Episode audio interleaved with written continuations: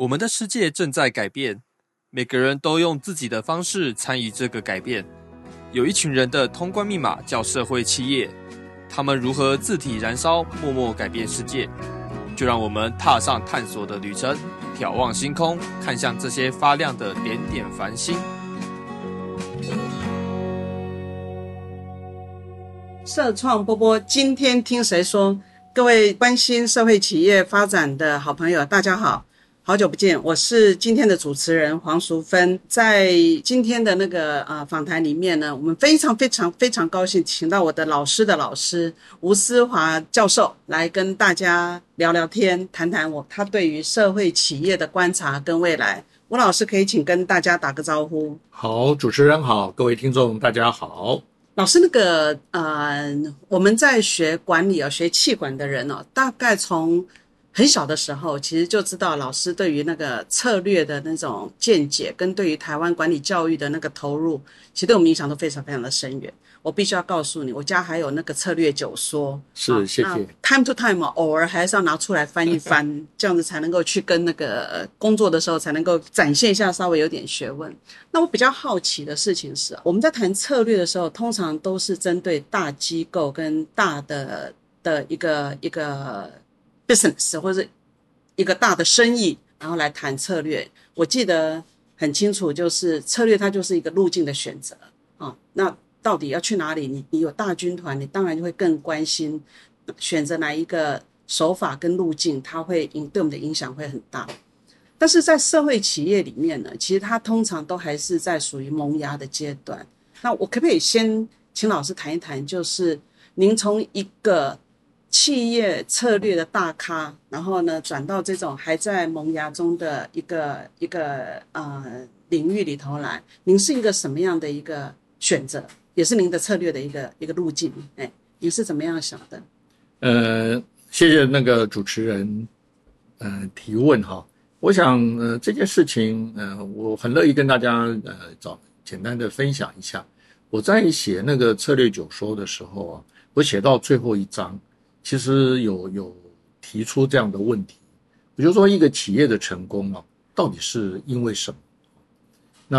呃，如果我们今天去看策略的理论，或者是在企业的实务中，我们都会发现说，它其实是三股力量的融合。那我说一个是，一个是你的努力，我说是算计啊；那一个是你对于你的理想的坚持，我说是执着；那第三个呢，就是我们必须承认。很多很多的成功，其实是因为大环境的配合，我把它称为叫命定。所以我记得我在那个，嗯，对，那个书的最后一章就就说了策略的哲学观。那我说这件事情的意思就是说，其实，呃，如果我们今天用更宽广的时间的角度来看任何一个组织的发展，那你都会发觉说，其实人有很多很多的机遇跟幸运，因为这样的机遇跟幸运才会发生。所以，呃，从那个时候开始，就我对于那个呃所谓策略议题的关怀，嗯，就不是只限于在企业本身。那我们常常也因为在学校服务的关系，所以比较有机会关心到整个产业的发展，或者是看到很多社会的脉动。那我都我就觉得说，其实，在呃各个领域中间，呃，我们都应该可以发挥一点点的专业力量。来帮助他们做得更好一点啊！我想这是我自己对于啊我学策略以后的一点点的心得。其实我对于所谓的设计这个领域，嗯，虽然常有接触，但是并没有亲身加入。不过呃，这次会到设计学会来服务，就是刚才讲到，就是嗯，我觉得像胡老师这样的事情，其实应该有更多的人可以一起来帮忙，然后我们让他发挥更大的力量，然后对这个社会。可以产生更好的影响力。对对，我我想这个这个心意啊，我想老中青啊，大概都可以感受得到。因为我们在社会社会企业的营运上面啊，其实经常都是我们讲说讲的好听是无中生有，他必须要啊就地取材，然后呢，在有限的资源底下去发挥它最大的那个产出，然后去达到我们想要发挥的影响力。那我这里想要回过头来，想要问老师一个问题是说，老师我们在那个管理教育里面，我们都学了很多的工作跟方法。那当然，老师的领域那个策略本身，其实对我们嗯，在厘清我为什么要这样子做的那个坏啊，其实我觉得会有很多的指导。那在社会企业里面，我这几年的观察，其实我们经常都是都是那个因地制宜或者是随机行事，所以那个它比较不容易产生一个策略的主轴或者是一个管理的机制。那所以如果说我们想要把那种在商业的营运里面所产生的这种管理机制跟跟工具跟方法用在社会企业的话，我不知道老师会有什么样的一个建议，或者是说你有什么样的一个一个 advice 给我们？是那个诚如主持人说的哈，因为我自己在学校长期教策略哈，那我可以深刻的感受到那个策略的理论。它基本上是以那个大型企业为它的想象，对对对，然后它所发展出来的那个严密的那个理论的内涵，它基本上都是在回答说，嗯，如果我今天脑海中间有一个方案，那我用什么样的角度来评鉴它，会会是，会让我知道说这个方案到底对还是不对，或者应该做还是不应该做。但是在现实的社会里面，尤其是呃中小企业或者是社会企业，微型对，他们其实是在这个企业呃事业发展的呃初期或者是呃早期，非常非常早期，所以根本还谈不上那个公司拥有多少资源，更不要说他对于未来的发展能够有多少的掌握。那呃，所以怎么去填补这一块的思考，其实也是过去很多年来共同的的兴趣。那我最近有写了一本书嘛，呃，那本书其实就是尝试去回答回答这个问题，因为我我就在想说，嗯，如果我们今天呃策略是在告诉我们说如何去评估一个你脑海中间的方案，那我们可能要有另外一些知识，这些知识是在帮助我们去洞察一个可能的机会，然后去建构一个可能的模式。那如果通常来讲，就说那是创新理论，或者是创新，对，这是我最近呃确实跟大家一样很努力在想的问题。对，因为老师刚刚讲到那个创新理论呢，因为我们知道老师的这一本那个创新典范三点零里面，其实它有两个字哦，其实我看了以后就觉得有一点有一点被触动了，就是那个人文人文两个字，就是说我们在企业的营运里面，经常其实比较不会去谈到人文。我们反而是看数字，就是说你不要跟我讲你的感觉，你要告诉我你的 number 是什么啊？你不要告诉我你的理想，你告诉我你的产出是什么？那我觉得这个这个反差其实是蛮大的。所以刚当我看到人文创新的这个这一个这一个词的时候，其实我想要请问老师，是它是一个什么样的一个概念？就是从老师的科技创新，然后到人文创新里面，这个跳痛。中间有没有一些什么样的一个路径或者是一个转折？对，就是说创新这个议题，其实说起来也不是一个新议题哈，就是大家已经在口头上讲了好几十年。但是如果我们去那个回顾整个创新理论的发展，那我们大概也可以很清楚的知道，就说最早期的创新，嗯，讲的是那个大的企业。他如何去找到新的产品、新的市场，或者是对，或者新的方法，或者新的组织？它的背后还是以那个资本作为它主要的力量。所以资本创新。对，它是以资本为驱动的创新的动能。那过去几十年，我们会看到很多社会上的创新的故事，其实主要是来自于科技的进步。所以是科技创新。对，所以有很多科技的呃的进步，然后促成了很多新的产品或者是新的服务的出现。不过，那个如果我们今天关怀的是呃整个人类社会的发展，或者是我们回到那个创业者的初心哈，就是难道我今天没有钱，我今天没有技术，我就不能去创新或者是创业吗？这个其实是嗯在嗯学术研究上所关心或者所好奇的问题。那后来我就发现说，其实社会中有很多很多的问题需要解决。那当我们呃在看到这么多问题的时候，每一个人可能会用不同的路径去去尝试去解决它。有的人可能就会说，哎，那我就出来选个议员，选个县长，选个市长，最近要选举嘛，哈，对，所以大家会觉得从政可能才是解决社会问题的一条路。那有的人可能会认真去做一个科科学家，那希望在科技上的突破去解决。所以，我们现在人类很多生呃生病啊，那个生命科学的发展，帮助我们解决了很多那个呃生理上的问题嘛。嗯可是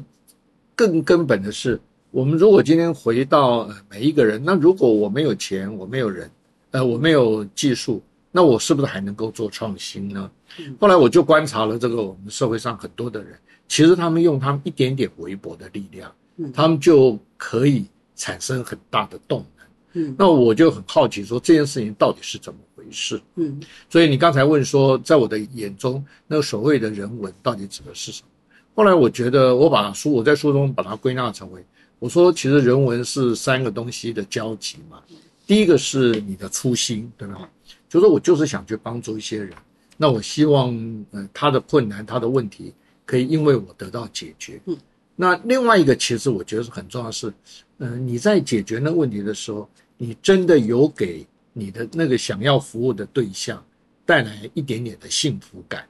幸福感，对，就是说，对，就是说他也也许不是一个重大的，没他没有办法重大的改变，可是至少让他觉得他有被别人陪伴、关心或者是支持。我自己在教育界很很久嘛，哈，后来我就发现说在，呃教育的现场，尤其是在偏乡的学校里，那些孩子们，他们其实最需要、最需要的，嗯其实是陪伴。对就当有人去陪伴或者是呃关心他们的时候，他们就会觉得他们的成长的过程中间是是有生命力、有动能的。对，这个是我所谓的呃那个幸福感。那第三个就是呃我们所谓的普世价值嘛，就嗯现在这个企业也开始流行讲 ESG 哈、那就是说呃如果我们今天说我们是从人文出发，其实我们是希望把这三股力量啊那个加以结合。就从我们自己的初心，能够带给庶民的幸福感，同时又符合普世价值普。世价值。对，那如果是这样的话，它其实是有机会产生很大的动能。对，老师，那个老师刚刚提到那个普世价值哈，我因为我嗯我我是呃五五年级生嘛，是那我们的五年级生呢，其实我们从小其实跟着我们的那个社会的经济发展，那逐步的去改善了我们的生活。嗯，那在我我的这个世代里面的普世价值，其实就是用经济手段来改变生活。嗯那我也观察到说，在我们的社会里面，其实从个社会体制来讲的话呢，其实商业是 dominate 大部分的资源跟分配。嗯那我们台湾是会比韩国啊、比日本稍微好一点，是我们很多的中小企业。嗯，但是现在观察到社会企业的这些啊、呃 entity，它其实在我们整个社会体制里面的占比，其实如果你用 GDP 来看的话，其实很小很小很小，然后又很分散，那它也不太产生，不太容易产生我们要的所谓的 synergy 啊，或或者是说那个中效的那个部分。那有一点就是它的力量其实是非常非常薄弱的。那在这么大的一个社会机制里面，这个小小的薄弱的力量，到底怎么样才能够真的去去发挥它的效益？那我用一句话来讲，我们以前常会有一句激励自己的话，就叫做“你给我一个支点，我能够撑起地球”。那老师认为那个支点，在你的人文创新里面，它有可能会是哪一些部分？嗯，在不同的社会议题的解决过程中间，可能可会有找到不同的支点啊、那如果从一般性的观点来看，我比较喜比较愿意跟大家一起分享的是，在我的那个人文创新的那个书上的第二个字就是那个生态。生态，对，就说我们今天，如果我们今天有心去解决那个人文的问题，那我们先应该先很清楚的去看清楚那个社会问题周遭的那个生态系统是什么样。影响它的因素。对，如果我们今天能够看得清楚，那你就有可能找到那个支点。嗯，所以我们过去会看到问题的时候，就说哦，他很穷，我就给他钱，那这是很很直觉的反应。可是我在偏乡很多年的服务，其实后来常常会觉得说，那个孩子呃家里会变得很穷，其实是因为他的父母亲在当地找不到工作。如果你没有办法在帮孩帮孩子的父母亲在当在当地创造工作，他永远不可能解决那个问题。所以，我们今天如果真的要去解决，那你可能就想说，我怎么去让当地有有就业？那当地的就业难谈何容易，对不对？哈，就说因为现在都市的工作机会多，大家都会离开。可是反过来，那我们就可能可以问说，哦，那他当地难道完全都没有资源吗？我们我曾经呃跟呃一群这个呃大学去苗栗做过他们的那个梨桃梨子的辅导，嗯。因为梨子在本来是苗栗的的的产地，他们每年都都生产很多的梨子，可是因为没有办法销出去，所以就没有没有没有市场，没有市场，所以他呃务务就种这些梨子的家长就只好到都会去工作，嗯。他没有办法回来。嗯。后来嗯、我们邀请了那个中原大学跟那个嘉义大学的同学们进去辅导，哎他就是帮助他去建立一个网络的通路系统，然后帮助他们去做行销，帮他们去做广告，所以他们的东西就可以卖得掉。当他们的梨子卖得掉的时候，这个不不必你不必说，他们也很乐意回到自己的家园对去照顾他的梨。那我说这个其实就是一个生态的概念。那在这个发展的过程中间，后来呃，我们也让这个在宜兰呃，在那个苗栗的学校，能够把对梨子的教学当做是他们那个本土教学的一部分。哦，OK 就让孩子理解说，呃，为什么爸爸妈妈在有一段时间会非常的繁忙，嗯那他需要用什么样的方式来照顾这些梨子，才是最好的照顾的方式。嗯那所以，呃，学校的教育，呃，是呃，在乡乡土的产业，嗯然后跟这个呃外面的销售，能够把它重新连接，对就是所谓的生态系统。对。然后这个当然，这过程里面政府当然也很乐于参与，对？所以他们的县政府那也很乐意来来加入这个事情，对。所以老师刚才举的这个例子呢，其实是啊、就是从那个那个经济生活的改善，怎么样用整个生态系统去改善一个特定地区里面的一个经济活动。那因为老师以前当过教育部长，所以我想要跟老师来谈一下那个教育里面的那个社会问题。那从企业里面啊，其实最常听到的抱怨就是，当然找不到人这个另外的议题来讲，最重要的事情是他找到人以后，他经常都会觉得这些人不好用。啊，所以就会有所谓的学用落差，就是在学校教的，然后跟企业用的会有落差。那这个听起来好像，如果我们从学校的角度就，哦我们赶快那就赶快符合客户的需求嘛，我们就再调整一下学校的教育的方式。但是如果我们今天是从一个人本的一个角度，就老师所谓的 ecosystem 这样的角度，其实我们也看到，就是因为我一直都觉得大学教育它不应该是一个技能教育，它但是如果我没有技能的话，我又失去了市场价值。所以老师怎么样来诠释这个现象？有没有什么样的？是，就说那个，因为我自己在教育界服务很久嘛，哈，就那个所谓的学用落差，其实常常是大家口头上会会批评的事情。但是如果我们今天愿意用比较更呃宽广的角度来想一想这件事情，我觉得呃我们应该是问两件事。第一件事问，呃，我们希望我们的孩子在下一个时代，他们过什么样子的生活？那我觉得他们应该自己决定这件事情。他们自己决定。他们应该自己决定这件事情。那我们要做什么？对，好，那呃，所谓他们自己决定这件事情，不代表学校没有责任。学校应该不是立刻要强迫他们就到现在的企业界里面去实习，而是应该提供更多的探索的机会，嗯让他们理解说，哦，每一种工作它的特质，那它带给我们自己的报酬，甚至是我们在心灵上的回报，诸如此类的事情，应该让孩子自己去理解。更重要、更重要一件事情是要帮助孩子去想象未来，因为我们常讲说，今天的工作机会哦，到了十年之后，可能有百分之五十都消失了，它会出现一个全新的世界。那你如果今天不断的用今天的呃什么那个攻读来来强迫孩子的学习，我觉得那个是一个呃不是一个太有价值的事情。这是从企业的呃从学生的角度，从学校的角度，我觉得应该去努力。那如果是从企业的角度，我我也我因为自己教商学院哈，我有机会碰到企业界的朋友们，我也常会这样跟他们建议，就是说，其实企业也必须要转型，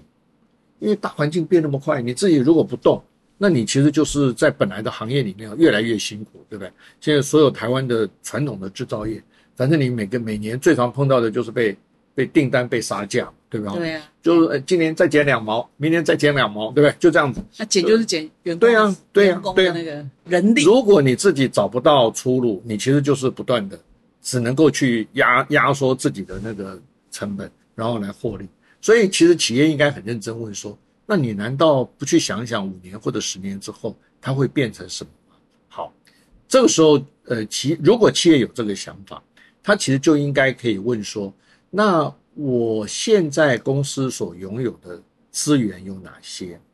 我可不可以用这些资源来发展一些新的领域，或者是新的事业？那你说这个未来的事情太遥远，很风险很大。对，那就是因为它很遥远，风险很大。我说那才应该给那个所谓的实习生的同学啊，去做他们小小的实验，或者是小小的探测。对，比如说哦，你今天想去那个偏乡去帮一个呃偏乡的小学去做一件事情，如果如果我我我是一家公司，我就会问说，哎，可以啊，我们一起来想想说，我们现在有什么资源？那有些资源是闲置的。那我可以支持你去把这件事情做好。我我讲一个真实的例子，那个我在书上有写那个王振中，王振中老师，对我我三年前我又去那个王振中老师的教室，那时候我已经离开教育部。然后我去教室的时候，嗯，我就发现说，哦，那个王振中他们的教学非常的非常的现代化，就是说，哎，都是让同学们讨论，讨论完以后，然后嗯分组作答啊，然后可以回答。然后他们有他们呃有一个小小的动作，就是那个，因为他们讨论完以后要写答案，他们就写在平板上，啊，嗯，好，这个时候就出现了一个小小的议题，就是说写在平板上的东西怎么去投投影出来，可以大家可以看得到，对，好，然后我我我第一次去的时候，我就发现说他那个呃投影是一个稍微复杂的事情，嗯，老师要先把收档案对不对？好，然后放上电脑投出去，哎，我第二次去的时候我就看到说，嗯，不是哦，就每个学生。一按就上去了，对，我就很佩服啊！我就问他说：“哎，我说这是谁谁做的？”哦，他说是那个中强光电。有一次他们的那个志工同仁，那到那个中强来看，然后看了以后就看到这个问题，然后他们回去就把他们的那个投影机哦就做了修改。修改以后就就就把这个问题就解决了。后来这这个成为是他们公司的那个产品的标准的附加配备。我的意思就是说，我们今天其实如果企业界能够用更宽广的角度来想象它的未来，那他愿意去包容，呃，不管是他现在的员工的志志志工的活动，或者是嗯为支持年轻人去做更多的想象，其实从长期远大的观点来看，它都可以让这个企业找到更多好的出路。我说对，那如果这样的话，其实是双方都受益，就。我是说，那个未来的世界是大家共同打造出来的嘛，对吧？就我们的呃年轻一代想到多大的世界，它就有可能变成什么样子。但是如果我们现在的已经成功的企业也愿意同时想这件事情，嗯，那这个事情的成功率就会更高。嗯，其实《人文创新》整本书是在希望能够去跟大家分享这样的一个想法。嗯，那这个想法如果可以有更多的实践跟落实的话。就是我们的社会的进步就会更快一点。我我对于那个从我的呃观察来讲哈，企业里面呢，他会去谈到人文创新，可能是对他来讲就是一个一个大象转身，可能会稍微困难一点。但是在社会企业里面，它本来就是一个以人出发的一个一个产业，但是我就会产生一个心里头的一个障碍，是说我们在社会企业里面很多都是微型企业，它的其实力量很微小。那我们这种看多了那种财务报表，看多了那种所谓的那个呃预测的人来讲的话，就会觉得那个都太……如果用用以前常在谈测量波霸，或者是说好像都不 sexy 的那些 numbers，那老师是怎么样看社会企业里面，它真的是可以成为一个产业，或者是对我们的社会产生大的 impact 吗？呃，如果从那个人文创新的理论的角度来看这件事情。我们通常都会说，嗯，因为社会企业它本来就有很强的理想性，对，那他尝试去对一个社会问题去寻求解决啊，嗯，那如果他真的是有投入，那通常他会找到一个小小的模式，那这个模式就是你刚才讲，他可能没有办法有很大的产值，对，但他也对。一点点，对，所以呃，我们接下来应该问的是说，如果你有一点点，那你接下来想干嘛？那呃，通常来讲会有两种走法。那一种走法是说，哦，我因为有一点点，所以呢，我想把这一点点变成很多点。就说你今天当你的一个模式的成功，其实最重要一件事情是说，你如何能够让这个模式可以复制。OK。那呃，所以呢，呃，我们说让你的新群可以繁衍，其实是一个新群繁衍，对，是一个必要的一个想象。是。可是你如果你要让新群繁衍，就需要有准。你就要想说，我今天在在做第二家、第三家、第四家的时候，那为什么它可以越来越有效率？那越越做越快，越做越好。嗯，那呃，我说这个这个想象，如果用比较我们熟悉的生日常生活，就是大家看到那个呃呃连锁店的开照开嘛，哦对，就模组化，对然后到处开。对但是我们又回来看又另外一个，对因为连锁店里面的话，它其实是硬体标准设备跟标准流程。对那我们社会企业里面就是以人为本，是所以通常那个创业家或者是那个核心人物才是那一个 business 里面的关键，所以它很难复制。我看到的其实是了解。就如果你要照顾人本的话，因为人没有办法复制，那所以他的那个想办法要形成他的这种繁星点点，我就觉得他的困难度似乎比较不容易被我想象。在学理上哈，或者在实务上，这件事情其实已经有有一些些进展。那进展的简单讲的概念就是说，呃，我们呃每一个不同的场域，那它的那个社会企业也好，嗯，它都需要有一个不同的模式。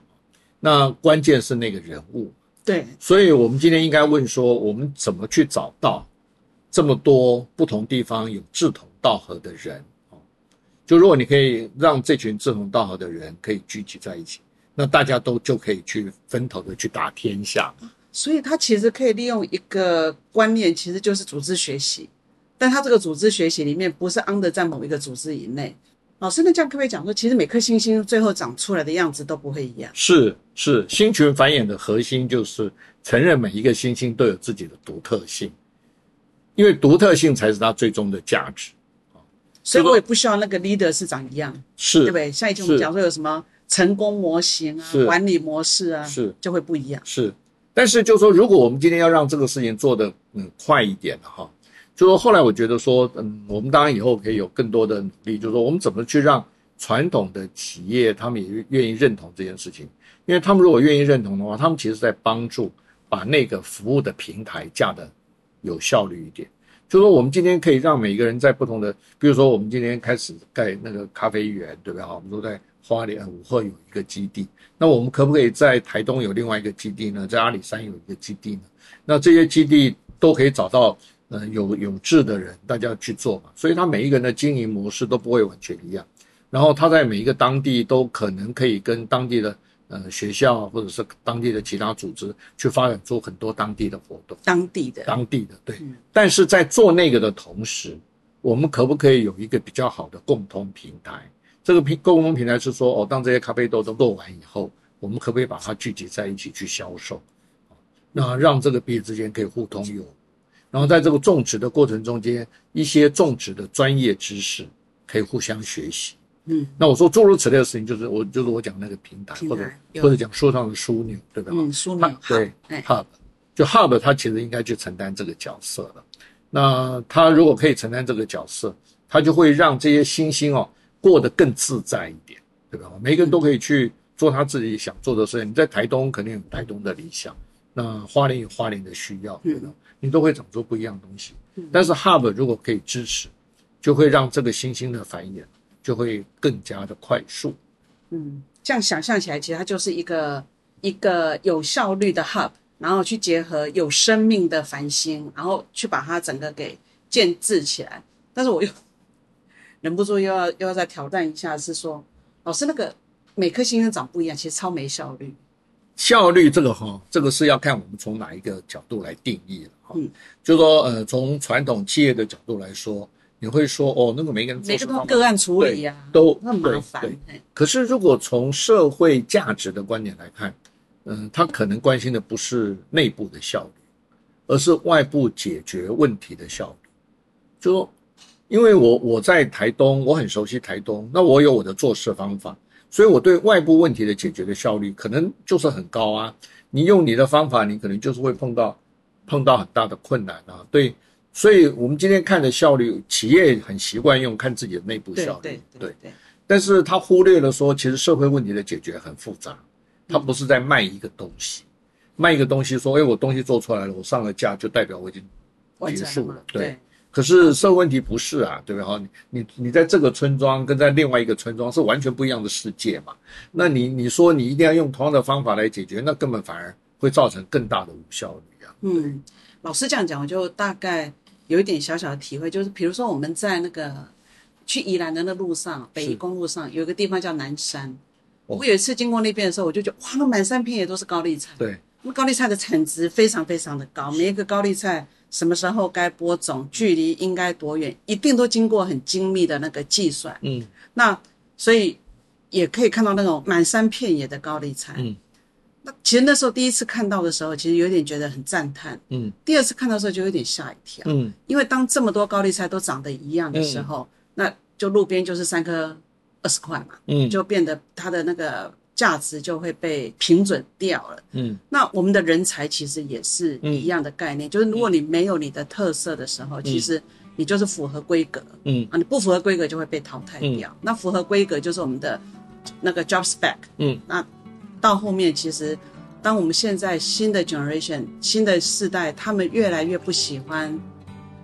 被一致化，或者是他们越来越有他们独特的想法，也许我们就应该要变成美丽的星空。是所以，我们不会希望头抬起来看到的星空其实是距离一样，然后每颗星的亮度一是样。是我们希望的是它像银河一样，是每颗有有亮的，有稍微红的，有黄的，是然后呢会形成一个美丽的景象。是所以，我想我们呃现在在在线上的这些管理者，很重要一件事情是，要去重新思考你对于效率的定义。那时间很有限哦，那我觉得很多问题，我写的问题大概十题，十个问题里面大概只问了三个。那但是我想，嗯、跟老师的学习，我想是长长久久的，也希望能够未来我们还有更多的机会。非常感谢老师今天对我们的指导。